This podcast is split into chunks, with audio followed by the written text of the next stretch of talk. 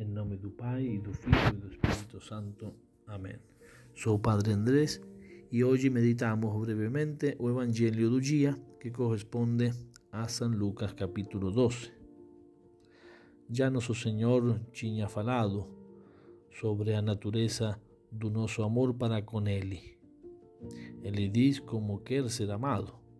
Amarás ao Senhor teu Deus com todo teu coração, com todas as tuas forças, com toda tua alma essa totalidade que exige eh, do amor.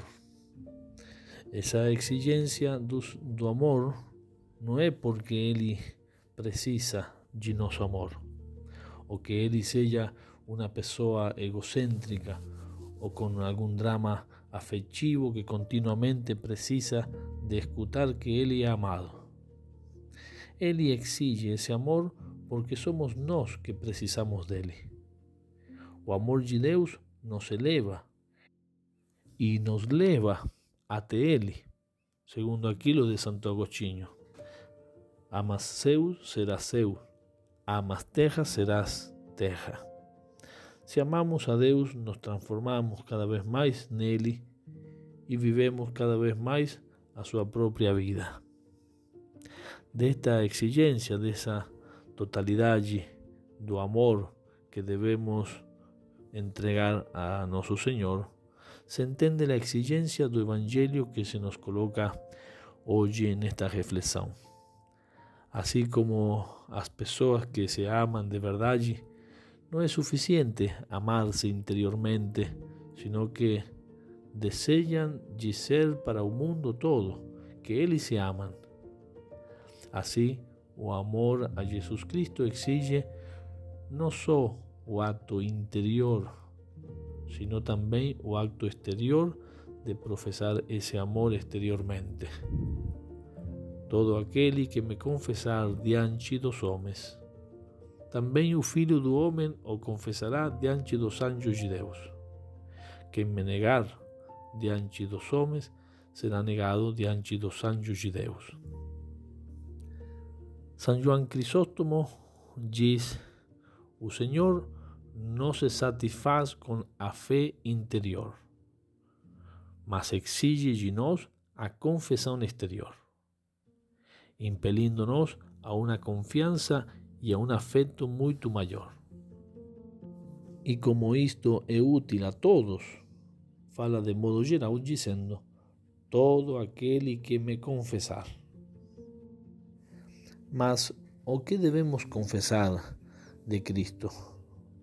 San Pablo nos dice cuando escribe a los romanos, porque si confesares con a tua boca Jesús es el Señor y creres no teu corazón que Deus o resucitou dos mortos, serás salvo.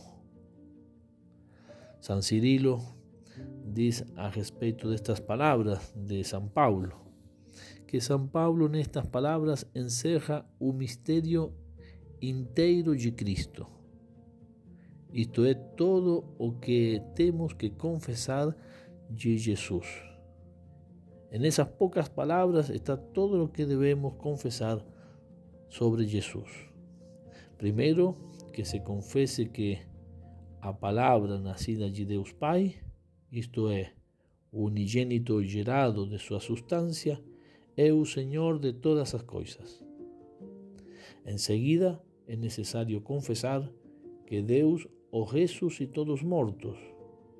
Depois é claro que Ele se fez homem e sofreu por nós na carne. Assim é que ressurgiu dos mortos.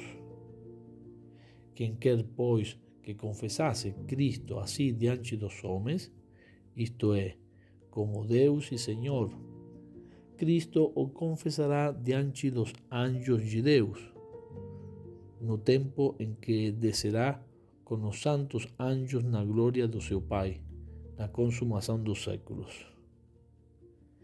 Que grande vantagem é essa, vai dizer Eusébio.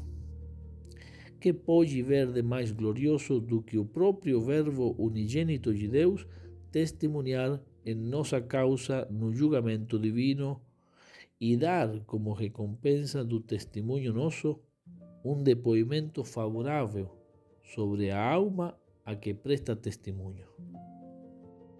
Com efeito, nosso Senhor dará testemunho no do lado de fora daquele, cuja defesa assumirá, mas habitando dentro dele e enchendo-o com sua luz.